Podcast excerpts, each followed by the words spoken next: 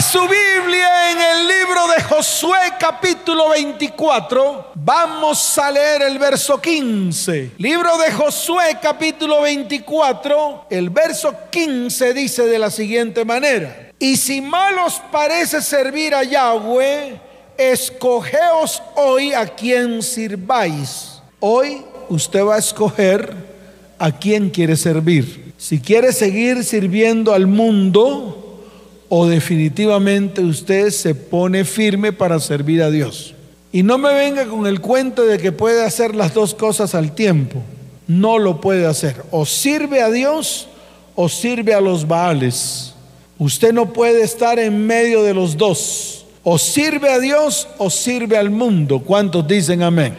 Entonces dice la palabra. Y si mal os parece servir a Yahweh, escogeos hoy a quien sirváis si a los dioses a quienes sirvieron vuestros padres cuando estuvieron al otro lado del río, o a los dioses de los amorreos en cuya tierra habitáis. Yo quiero que usted levante su voz a la voz de tres y declare a viva voz, un, dos, tres. Pero yo y mi casa serviremos a Yahweh. A la voz de tres. Un, dos, tres. Pero yo y mi casa. Wow. Lo dijeron delante de Dios. Así que ya no se me pueden echar para atrás. ¿Cuántos dicen amén? Dele fuerte ese aplauso al Señor.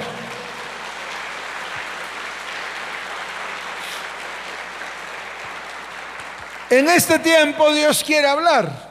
A mí me gusta cuando Dios habla. Me gusta cuando Dios habla a mi corazón y me gusta cuando Dios habla al pueblo. Y siempre tengo mis oídos atentos a lo que Dios va a hablar. Por eso, cada vez que preparo estos temas, me doy cuenta que Dios está hablando en este tiempo porque Él quiere llamar la atención, porque Él quiere un pueblo que viva en este mundo, pero que no sea parte de este mundo. Se lo voy a volver a repetir. Dios quiere un pueblo que viva en este mundo, así como tú y como yo estamos en medio de este mundo, pero que no sea parte o no podemos ser parte de este mundo. Tenemos que ser santos, tenemos que ser qué? Santos que significa apartados. Es decir, que podemos caminar en el mundo, pero no hacer lo que el mundo hace. No podemos qué? Eso, muy bien. Eso es lo que tenemos que comenzar a hacer. Y esa es la orden de Dios.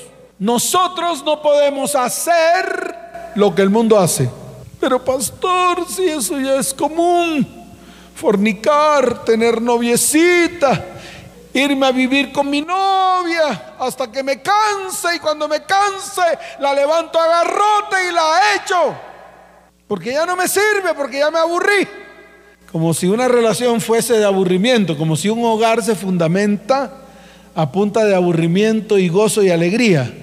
No, si usted va a hacer un hogar, lo va a hacer para toda su vida. Sus hijos son para toda su vida. Su mujer puede llamarse exmujer y su marido puede llamarse exmarido, pero sus hijos no pueden ser ex hijos. Siguen siendo sus hijos. ¿Cuántos dicen amén? Por eso el hogar es eterno. Así usted diga lo que se le dé la gana o así usted piense como piensa el mundo. Por eso Dios en este tiempo le está llamando la atención y le está diciendo, usted puede caminar en el mundo, pero no hacer las cosas que el mundo hace, ni decir las cosas que el mundo dice, ni pensar como el mundo piensa. ¿Cuántos dicen amén? Ese es el fundamento de esta charla. Y le pega duro a muchos. Yo sé que le pega duro a muchos, pero vuelvo y repito, a Dios no le interesa si le pega duro a muchos. A Dios lo que le interesa es hablar y que su pueblo obedezca. ¿Qué es lo que le interesa a Dios? Y que su pueblo qué? Se acabó el lío. Eso es todo. Dios quiere un pueblo que no se ajuste al sistema de este mundo. Él quiere un pueblo para Él, apartado, santo. La misma palabra lo dice en el libro de Santiago, vaya Santiago, capítulo 4, verso 4. Es una palabra especial para ti y para mí. En el libro de Santiago capítulo 4, verso 4 dice, oh almas adúlteras, como dice. Dígalo fuerte, como dice. Oh almas adúlteras, suena pesado, suena duro. Oh almas adúlteras, ¿no sabéis que la amistad del mundo es enemistad contra Dios? En otras palabras, si usted es amigo de las cosas del mundo, se convierte en enemigo de Dios. A eso no le ponga ni coma ni punto y coma. A eso póngale un punto. A eso no le meta sus teologías ni sus teorías neomodernistas de la iglesia cristiana de hoy. Porque Dios no se lo aguanta. ¿Dios qué? No se lo va a aguantar. Así usted sea quien sea y se llame como se llame. Pero está escrito en la palabra. La enemistad con el mundo hace que usted se convierta en enemigo de Dios. ¿Cuántos dicen amén? Muy bien. Por eso usted necesita elegir uno de los dos. Y hoy es el día. Hoy usted va a elegir uno de los dos. Va a elegir el, el, mundo si quiere seguir allá caminando o va a elegir a Dios si quiere seguir acá caminando. Se acabó el lío. Hay una determinación que tomar. Hay algo que tenemos que tomar en algún momento de nuestras vidas tenemos que tomar decisiones firmes, serias, porque hemos tomado una cantidad de decisiones que nos han llevado a la hecatombe y a la destrucción. Entonces ya basta de estar tomando decisiones a medias y sin zapatos, decisiones tibias, decisiones como tibias, ya está bueno. Ahora vamos a tomar decisiones serias delante del Señor. Varones con los cinturones bien puestos y mujeres con las botas bien apretadas. ¿Con las botas qué? Tiene que ser una mujer de botas. ¿Tiene una mujer de qué? Dígalo fuerte, ¿es una mujer de qué? Una mujer de bota. Entonces vuelvo y repito, el hombre se aprieta el cinturón y la mujer se coloca las botas y se para firme delante del Señor y toma decisiones firmes. ¿Cuántos dicen amén? Por eso debemos elegir uno de los dos. No podemos seguir siendo cristianos con doble vida, cristianos con doble ánimo cristianos con doble conducta, cristianos con doble doctrina, porque eso es lo común en estos tiempos, el cristianismo de doble doctrina. Creo en la doctrina de Cristo, en el Evangelio de Cristo cuando me conviene. Cuando no me conviene, lo echo a un lado. Leo la Biblia cuando me conviene. Cuando no me conviene, la pongo debajo del sobaco. Ni la miro, no me interesa. Porque lo que estoy haciendo me conviene más que lo que está escrito en la palabra. Entonces es importante que la iglesia hoy, cuando se ponga firme. Y esto no es de ahora. pronto usted dirá, pastor, ¿y ahora de dónde ha sacado todo eso? Ay, ¿por qué nos regaña? ¿Por qué nos dice las cosas como tan de frente? Yo voy donde el pastor Chichumecus que me las dice todas suavecitas y me dice, hermanito bonito. Pues yo no le voy a decir hermanito bonito.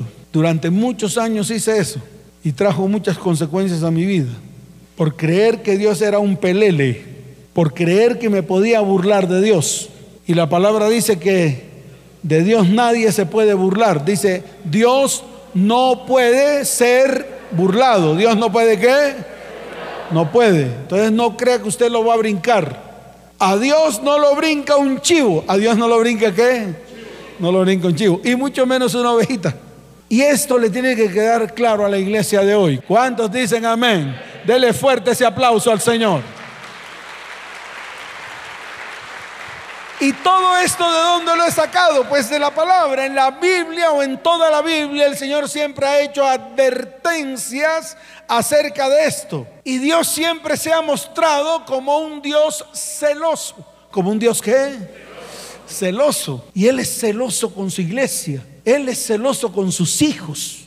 Él cela a sus hijos. Él cela a su iglesia. Y de pronto usted me dirá, pastor, ¿dónde está eso? Yo tengo una cantidad de versículos bíblicos, pero de los cuales solamente tomé dos. De los cuales tomé cuántos?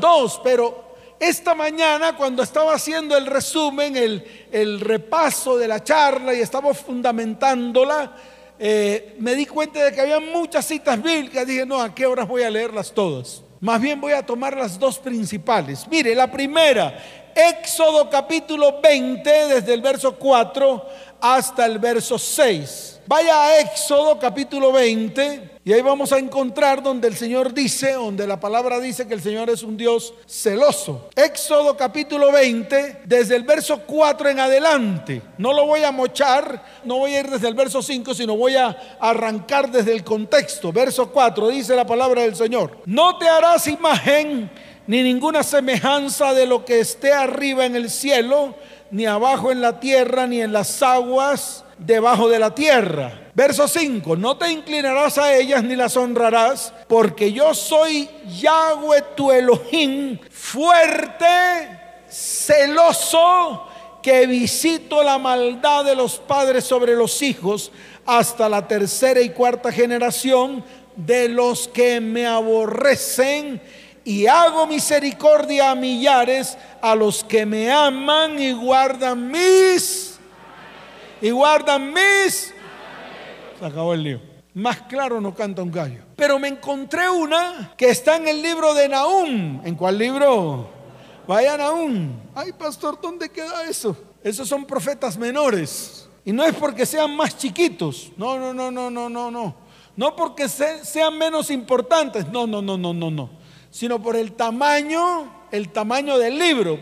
Sino por el tamaño del qué Sí, son llamados profetas menores por el tamaño del libro. Libro de Nahum, capítulo primero, vamos a leer el verso 2. Mire lo que dice la bendita palabra del Señor. Dice, Jehová es Dios celoso. ¿Jehová es qué? Dios celoso. Y aquí lo vi de una manera más clara. Dios celoso.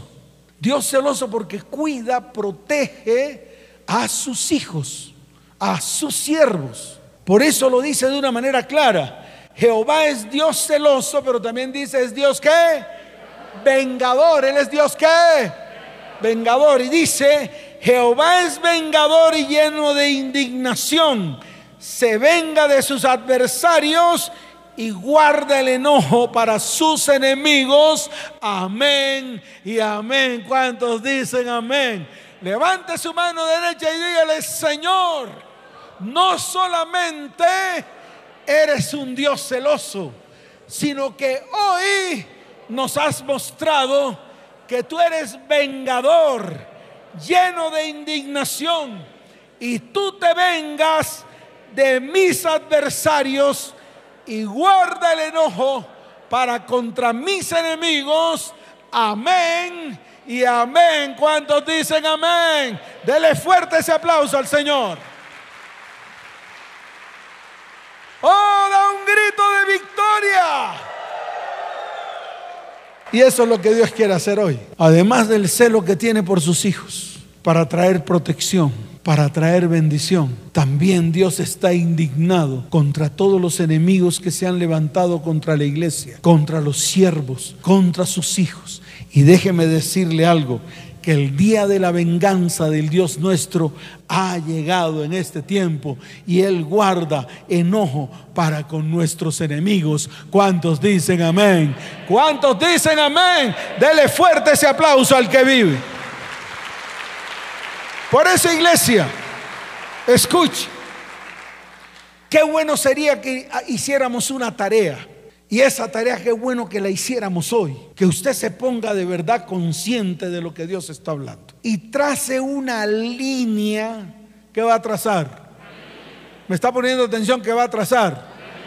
Una línea donde podamos identificar qué es de Dios y qué no es de Dios. Esto es lo que hay que hacer. Y a eso yo insto a la iglesia hoy, a que usted trace una línea, una línea, y de este lado coloque todo lo que es de Dios que está en su vida, su casa, su hogar, su familia y su descendencia. Y de este lado, del lado izquierdo, coloque todo aquello que no es de Dios, que está en medio de su vida, su casa, su hogar, su familia y su descendencia. Y yo lo reto a que lo haga. Yo reto a que en este fin de semana usted dedique unas cuantas horas para que su casa comience a ser limpiada, para que su hogar y su familia y su tierra comience a ser limpiada completamente de todo aquello que es inmundo ante los ojos de Dios. Pero comience por usted, comience por su vida, comience por lo que hay en su corazón, comience por lo que hay en su mente. Comience por lo que hay en usted y comience a desecharlo, a sacarlo, a escribirlo, a decirle delante del Señor, esto es lo que yo tengo que yo sé que no te gusta. Y hágalo de verdad, no como con cara de cuchiflí, porque ese es el problema de nosotros. Nosotros creemos que entre más cara de pendejo pongamos, Dios nos va, a, nos va a parar bolas. Y no es así. Dios quiere gente sincera, franca, real. Dios quiere que nos encaremos de verdad con Él. Que le digamos, Señor, estoy cansado de esta vida que llevo. Estoy cansado de ser como soy.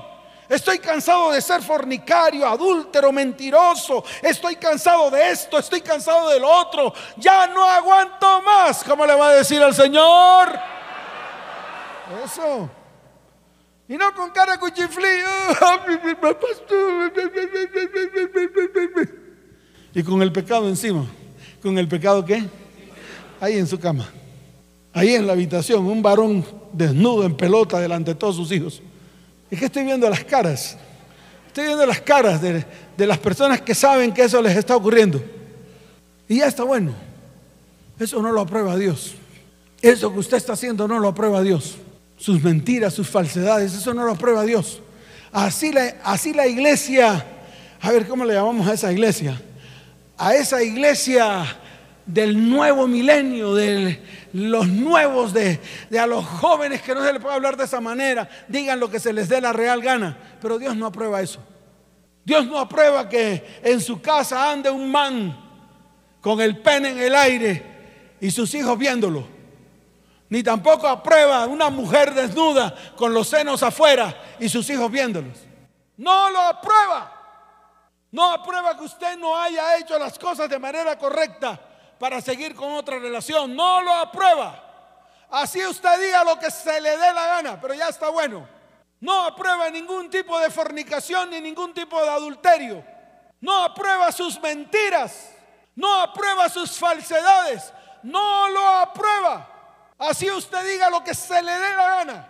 Así me critiquen, así me digan lo que sea, pero la Biblia a mí me dice otra cosa y yo tengo que enseñarle al pueblo la palabra de Dios para que a través de la palabra de Dios venga bendición a su vida, a su casa, a su hogar, a su familia, a su descendencia. ¿Cuántos dicen amén? Dele fuerte ese aplauso al Señor.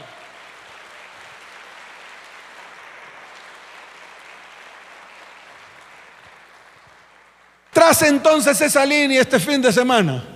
Trácelo. Desde hoy comience en la tarde. No se ponga a ver películas de Netflix. Comience a hacer cosas. Comience a trabajar por usted. Comience a trabajar por sus hijos. Comience a trabajar por sus descendientes. Comience a trabajar. Comience a tener un hogar bien consistente. Comience a restaurar, a restituir. Comience. Usted lo puede hacer. Dios le da la unción. Hoy Dios le va a dar la unción para que lo haga. Comience con una carta de perdón, pero comience. Dios está clamando a gritos desde el cielo. Yo quiero mi iglesia limpia, libre, sana. Yo quiero una iglesia que se levante en este tiempo. Yo quiero hombres de guerra, hombres que se paren firmes. Yo no quiero eunucos. Yo no quiero qué. No, yo quiero hombres firmes. Yo no quiero trasquilados mentales, dice el Señor. Yo quiero hombres y mujeres que piensen que miren más allá, que abran su boca para profetizar, que puedan estar delante de la presencia del Señor buscando respuestas, que puedan orar, que puedan levantarse temprano, que puedan estar delante de Dios, que sean firmes y hagan lo que Dios está diciendo que tenemos que hacer. Eso es lo que Dios anhela. Trace esa línea, así como lo hizo una vez el profeta Elías, el profeta que Dígalo fuerte, ¿quién lo hizo? Claro, el profeta Elías. En Primera de Reyes, busque la palabra. Libro de Primera de Reyes, capítulo 18, verso 21. Él lo hizo. Él reunió a todo el pueblo. Él reunió a todo el pueblo como valiente y dijo, vamos a ver quién es el verdadero Dios. Si los Baales que ustedes siguen o el Dios de lo alto. Y los reunió a todos. Primera de Reyes capítulo 18, verso 21. Y miren lo que les dijo. Mire lo que les dijo. Y es lo mismo que le está diciendo hoy a la iglesia. Dice, y acercándose Elías a todo el pueblo. ¿A quién? Y le dijo, ¿hasta cuándo claudicaréis? ¿Hasta cuándo qué? Entre dos pensamientos. Y se lo vuelvo a repetir a la iglesia. ¿Hasta cuándo la iglesia va a claudicar entre dos pensamientos? ¿Hasta cuándo la iglesia va a estar en medio de dos bandos? ¿Hasta cuándo la iglesia va a estar con un pie en el mundo y otro pie en el cristianismo? ¿Hasta cuándo? ¿Cuándo va a ser usted libre de la pornografía? ¿Cuándo va a ser usted libre de la fornicación? ¿Cuándo va a ser usted libre de esos pensamientos que trastornan su mente y su corazón? ¿Cuándo va a ser libre de la lujuria? ¿Cuándo va a ser libre de la lascivia? ¿Cuándo va a ser libre de la mentira? ¿Cuándo? ¿Cuándo, iglesia? Cuando sea demasiado tarde. ¿Cuándo? Cuando vengan los ángeles a buscar a, los hijos de Dios y no lo vaya a dar usted porque no va a tener el Espíritu de Dios en su vida. Yo le pregunto a usted, si los ángeles van a venir hoy, mañana, pasado mañana, dentro de un mes, no sé cuándo porque nadie conoce el momento, ni la fecha, ni la hora. Entonces yo le pregunto, ¿hasta cuándo? ¿Hasta cuándo va a claudicar? O sea, ¿cuándo va a determinar en su corazón y decir no más, como lo dijo ahorita? Entonces Elías, el profeta, se lo dice al pueblo. ¿Hasta cuándo? ¿Hasta cuándo? Dice, dice clarito y es una pregunta, ¿hasta cuándo claudicaréis entre dos pensamientos? Entonces levantó su voz y dijo, si Yahweh es Elohim, seguidle. Y si Baal, id en pos de él. ¿Y sabe qué pasó aquí? El pueblo no respondió ni pío. ¿El pueblo qué? Estaba muy contaminado. Estaba muy contaminado de Jezabel. Estamos muy contaminados de los sacerdotes de Baal y de Astarot. Por eso tenemos que tomar decisiones. ¿Y todo esto para qué? Para que su vida, su casa, su hogar, su familia y su descendencia comiencen a ordenarse, comiencen a estar en orden desde ahora. Yo los invito a que comiencen a ordenar su hogar, a que comiencen a ordenar sus vidas, a que comiencen a ordenar su familia, a que comiencen a ordenar a su cónyuge, a sus hijos. Pastor, tengo como 10. Vaya y búsquelos. Ah, es que ellos están regados por... ¿Y entonces cómo los hizo? Los dejó regados por todos lados. En cada pueblo. Usted, usted pasó, ahí dejó. Vaya y búsquelos. ¿Quién tiene a su hijo? Pregunto yo siempre en las consejerías. La mamá. Y le dije, ¿acaso su hijo solamente es de su mamá? También es suyo. ¿Por qué no lo tiene usted? ¿Por qué no lo cría usted como un varoncito? ¿Por qué no impregna el carácter de Cristo suyo que está en usted, en su Hijo? Y después nos preguntamos que por qué nuestros hijos no siguen al Señor. Si usted viene a la iglesia, si usted es cristiano, ¿por qué no va a restaurar y restituir? Yo no hablo de que restaure y restituya la relación de ninguna manera. No, es de eso no estoy hablando. Yo estoy hablando de que usted restaure y restituya a sus hijos. De eso es que estoy hablando. De que vuelva su mirada, vuelva su corazón, así como Dios nos los ha prometido a nosotros. Mire, varias personas en los programas de radio me escriben, Dios está cumpliendo la palabra en Malaquías 4:6, que fue la palabra que Dios nos dio a nosotros. Yo haré volver el corazón de los padres a los hijos y el corazón de los hijos a los padres. Muchos creen que volver el corazón de los padres a los hijos es pasarle los 130 mil miserables pesos. Su hijo no vale 130 mil barras. Ya deje de ser soquete. Ya deje de pensar como piensa el mundo. Sus hijos son valiosos, así como usted siendo hijo es valioso para Dios. ¿Cuántos dicen amén?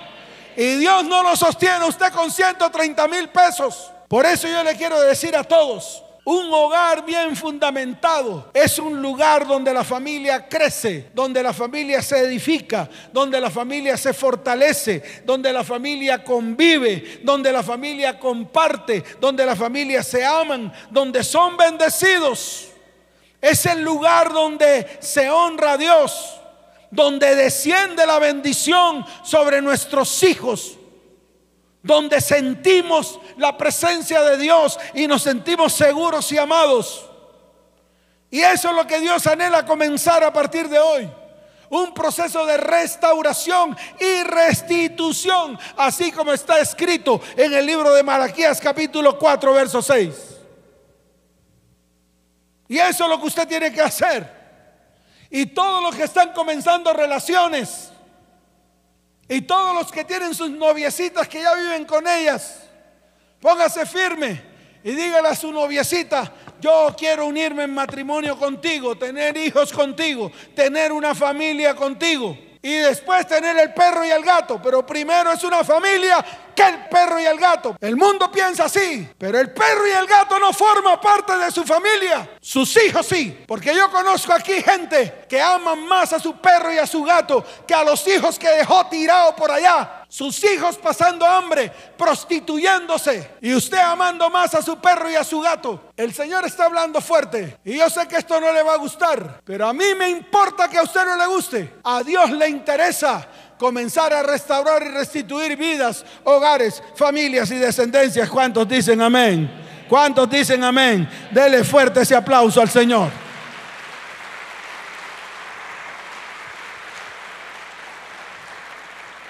Por eso le quiero decir algo, Dios es un Dios de orden, Dios es un Dios de qué?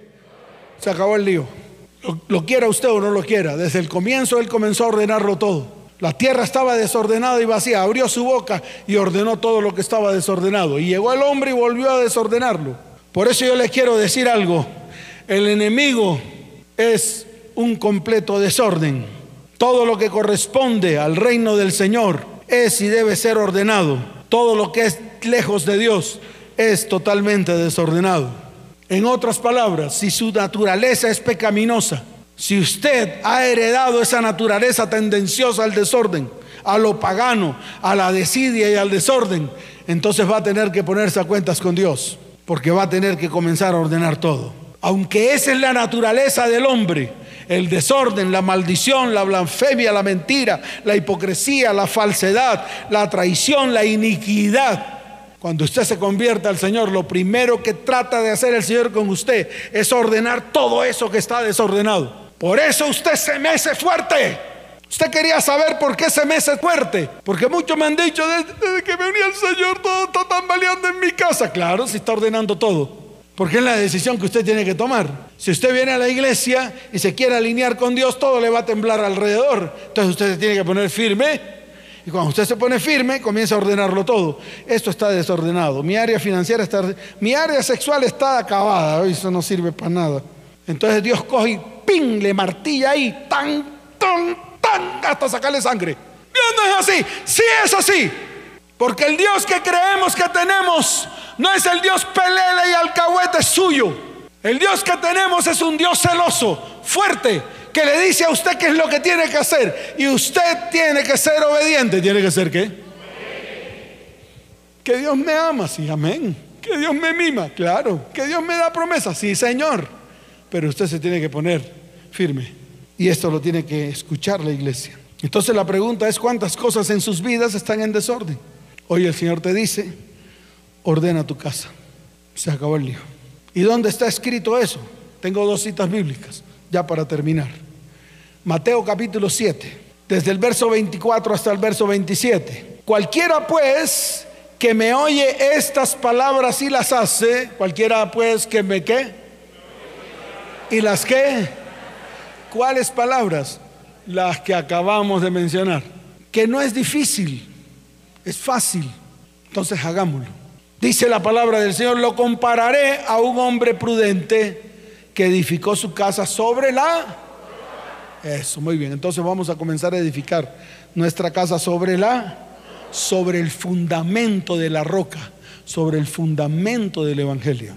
Eso es lo que significa esta palabra. Edificar la casa sobre el fundamento del evangelio. Eso es edificar su casa sobre la roca. Y podemos continuar que así se estremezca todo, así descienda lluvias, así vengan ríos, así soplen vientos, así golpeen contra aquella casa, esa casa no va a caer nunca por estar fundada sobre la, sobre la que pero cualquiera que me oye estas palabras y no las hace, sino que siguen sus propios conceptos, teologías y teorías, le compararé a un hombre insensato que edificó su casa sobre la arena, sobre la que. Y entonces ahí descienden lluvias, vienen ríos, soplan vientos, dan con ímpetu contra aquella casa y la casa cae y viene una grande ruina. Se acabó el lío. Y hay otra palabra en Salmo 127.1. Y la leemos y nos colocamos en pie. En el libro de los Salmos capítulo 127, verso primero. Mire lo que dice la palabra. Si Yahweh no edificare la casa, en vano trabajan los que la... Muy bien. Si Yahweh, si el Señor no es el que comienza a edificar su casa, en vano hace usted muchas cosas. Al final se va a dar cuenta que todo lo que edificó se desmorona. ¿Cuántas familias fueron edificadas con sus propias fuerzas? Basadas en el amor, en el sexo, en senos bonitos, nalgas bonitas, cuerpo bonito, cara bonita. Y al final, ¿qué hicieron? Al final, ¿qué hubo? División, divorcio, destrucción. ¿Por qué? Porque todo lo edificaron en sus propios conceptos. Yo le invito hoy a que comencemos a edificar la casa bajo los fundamentos de Dios.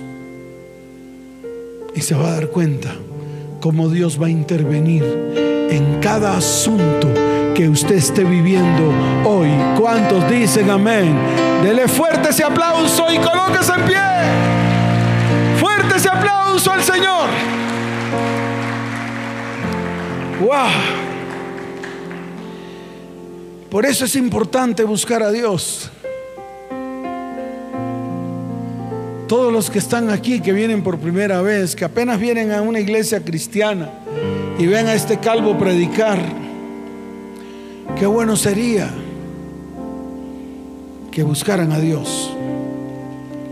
Encontré esta palabra en el libro de Job, capítulo 5 desde el verso 8 en adelante. Wow, me gustó esta palabra. Dije, wow, qué tremendo. Dice la palabra del Señor, ciertamente yo buscaría a Dios y encomendaría a Él mi causa. Wow, qué profundidad. Y además dice, el cual hace cosas grandes e inescrutables y maravillas sin número que da la lluvia sobre la faz de la tierra y envía las aguas sobre los campos, que pone a los humildes en altura y a los enlutados levanta seguridad, que frustra los pensamientos de los astutos para que sus manos no hagan nada, que prende a los sabios en la astucia de ellos y frustra los designios de los perversos. Qué tremenda palabra llegó a mi vida. Por eso hay que colocar al Señor. Hay que buscarle y encomendarle a Él tu causa. No sé cuál es tu causa. No sé si tu causa es la libertad en tu vida, en tu familia, en tu casa, en tus hijos. No sé cuál es tu causa. Pero cada causa que tú tengas hoy la vas a encomendar a Él. Yo quiero que cierres tus ojos y levantes tus manos al cielo. Porque el Señor ha hablado hoy. Él dice, en seis tribulaciones te librará y en la séptima no te tocará el mal. En el hambre te salvará de la muerte y del poder de la espada en la guerra. Del azote de la lengua serás encubierto. No temerás la destrucción cuando viniere de la destrucción y del hambre te reirás y no temerás de las fieras del campo. Pues aún con las piedras del campo tendrás tu pacto y las fieras del campo estarán en paz contigo. Sabrás que hay paz en tu tienda. Visitarás tu morada y nada te faltará. Asimismo echarás de ver que tu descendencia es mucha y tu prole como la hierba de la tierra vendrás en la vejez a la sepultura con la gavilla de trigo que se recoge a su tiempo. He aquí lo que hemos inquirido, lo cual es así. Óyelo y conócelo tú para tu provecho, dice el Señor. Esto es para la iglesia. Es para provecho tuyo. Levanta tus manos al cielo. Porque ya el arma poderosa de Dios, su palabra, la hemos usado. Palabra viva para nuestras vidas. Ahora vamos a usar el arma poderosa. Y tu arma poderosa es la palabra que sale de tu boca.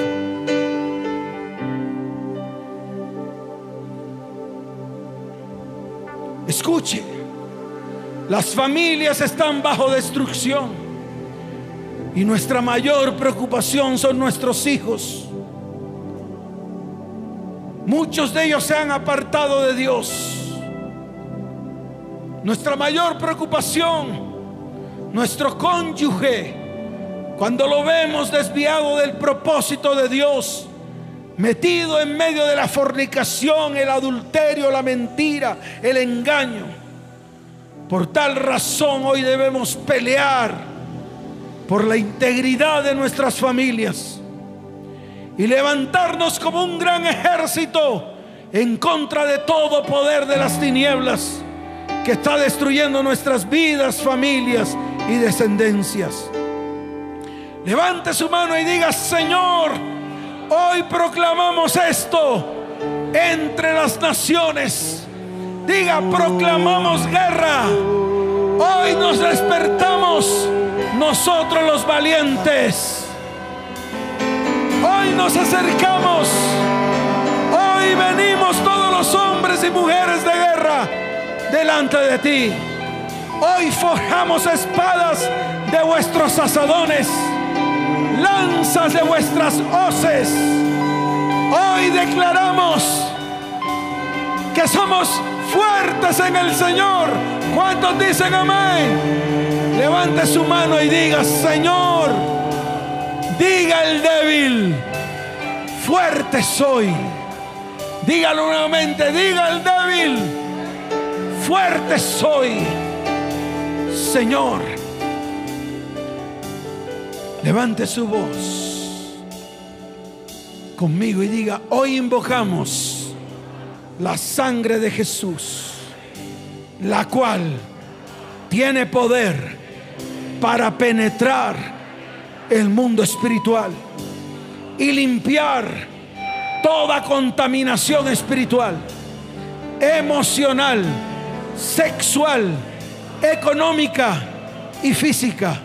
Señor, traemos a memoria el sacrificio de Cristo en la cruz del Calvario, el cual quitó de en medio de nosotros el pecado, la maldad y la iniquidad de nuestras vidas y de todos nuestros descendientes. Señor, aunque vomitaron contra nosotros, maldad e iniquidad nuestros ascendientes, nosotros nos paramos firmes delante de la presencia del Señor. Y ahora mismo declaramos, Cristo anuló el acta de los decretos que había contra nosotros y que nos era contraria. Diga, hoy la quito de en medio y la clavo en la cruz. Hoy quito la autoridad a todo principado, a toda potestad. Y hoy quedan exhibidos públicamente y avergonzados en la cruz del Calvario. ¿Cuántos dicen amén? ¿Cuántos dicen amén? Dele fuerte ese aplauso al Señor.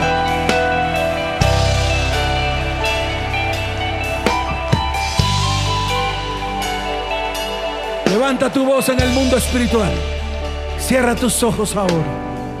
Levanta tu mano derecha y levanta tu voz Palabras proféticas que vienen de la palabra de Dios. Y ahora profetiza sobre tu vida, sobre tu familia, sobre tus hijos, sobre tus descendientes. Así como está escrito en la palabra y así como está escrito en las promesas de Dios. Levanta tu voz, cierra tus ojos, porque hoy es el día de victoria. Hoy es un día de victoria. No vamos a dejar pasar este día. Levanta tu mano y dígale, Señor, tu espíritu está sobre mí. Me has ungido y hoy he sido enviado a predicar las buenas nuevas a mi familia y a mis descendientes. Hoy se vendan los quebrantados de corazón. Hoy publico libertad a los cautivos. Los presos salen de sus cárceles. Proclamo el año de bendición para mi vida, para mi casa, para mi hogar y para mi familia. Hoy el Señor toma venganza de todos mis enemigos y hoy todos los enlutados son consolados. Hoy ordeno a los afligidos que se les dé gloria en lugar de ceniza, óleo de gozo en lugar de luto, manto de alegría en lugar del espíritu angustiado. Seremos llamados, dígalo, árboles de justicia plantío de Dios para la gloria suya. ¿Cuántos dicen amén? Levanta tu mano derecha y diga, hoy rompo en el nombre de Jesús los poderes del desorden, del caos espiritual, emocional, sexual, económico y físico de mi vida, de mi casa de mi familia y de mi descendencia.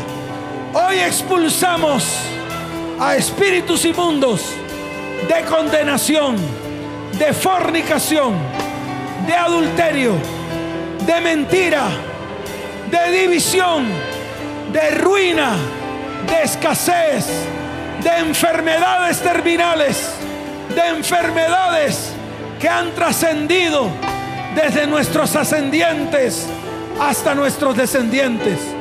Problemas jurídicos.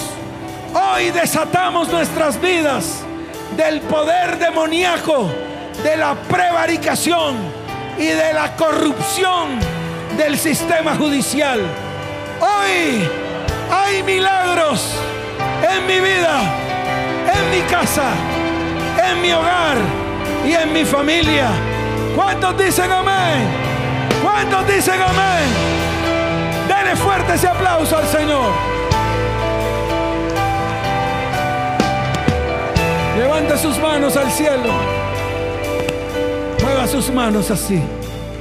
Y dígale, Señor, desata tu gloria hoy. Señor, déjanos ver tu gloria hoy. Queremos experimentarlo hoy y ahora en mi vida. Levante sus manos y muévalos. Y va a decirle, rey, sobre toda enfermedad. Rey, sobre todas circunstancias. Tú eres rey, Señor. Tú eres rey. Dígale, tú eres rey. Levanta tu voz y dile, rey sobre toda tempestad. Una vez más, iglesia. Rey sobre toda enfermedad. Tú eres rey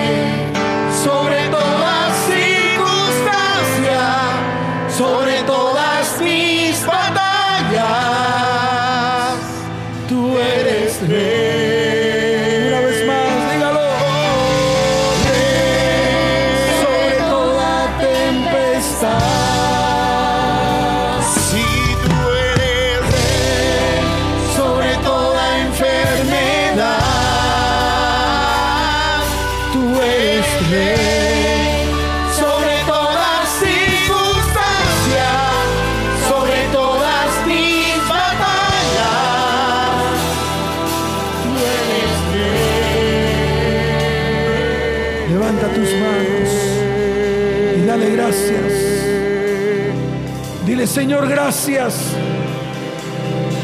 Bendecimos este tiempo de libertad en nuestras vidas, en nuestras familias y en nuestra descendencia. Porque tú apartas nuestra tierra y nuestra casa y nuestra familia de la peste, de la enfermedad, de la condenación, de la destrucción y de la sequía.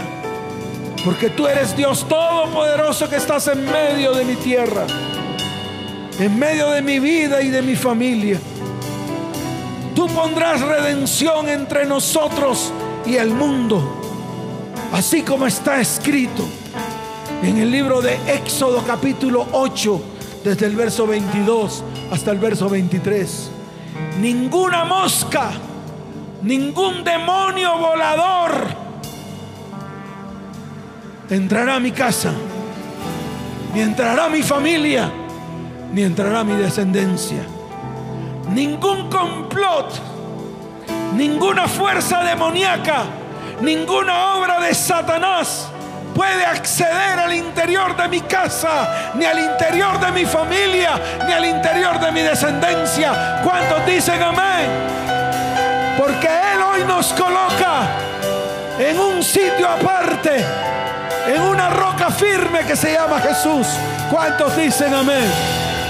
Levante sus manos y dígale, Rey sobre toda tempestad Rey.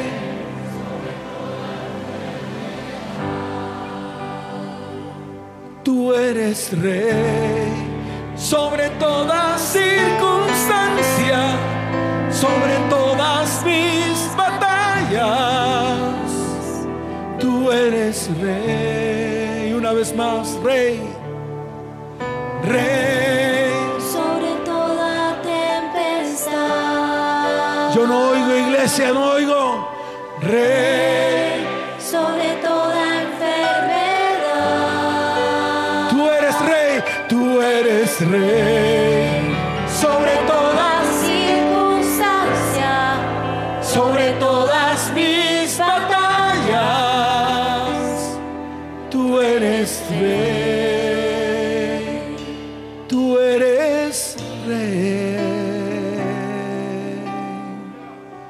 Suene la trompeta de libertad. Que suene la trompeta de libertad. Dele fuerte ese aplauso al que vive.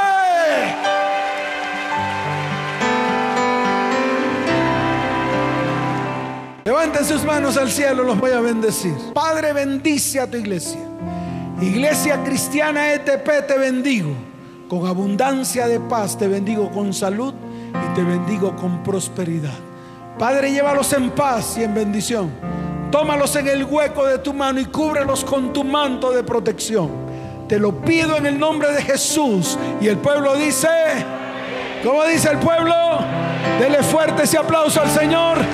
Que el Señor les bendiga y les guarde. Vayan en paz. Vayan en paz.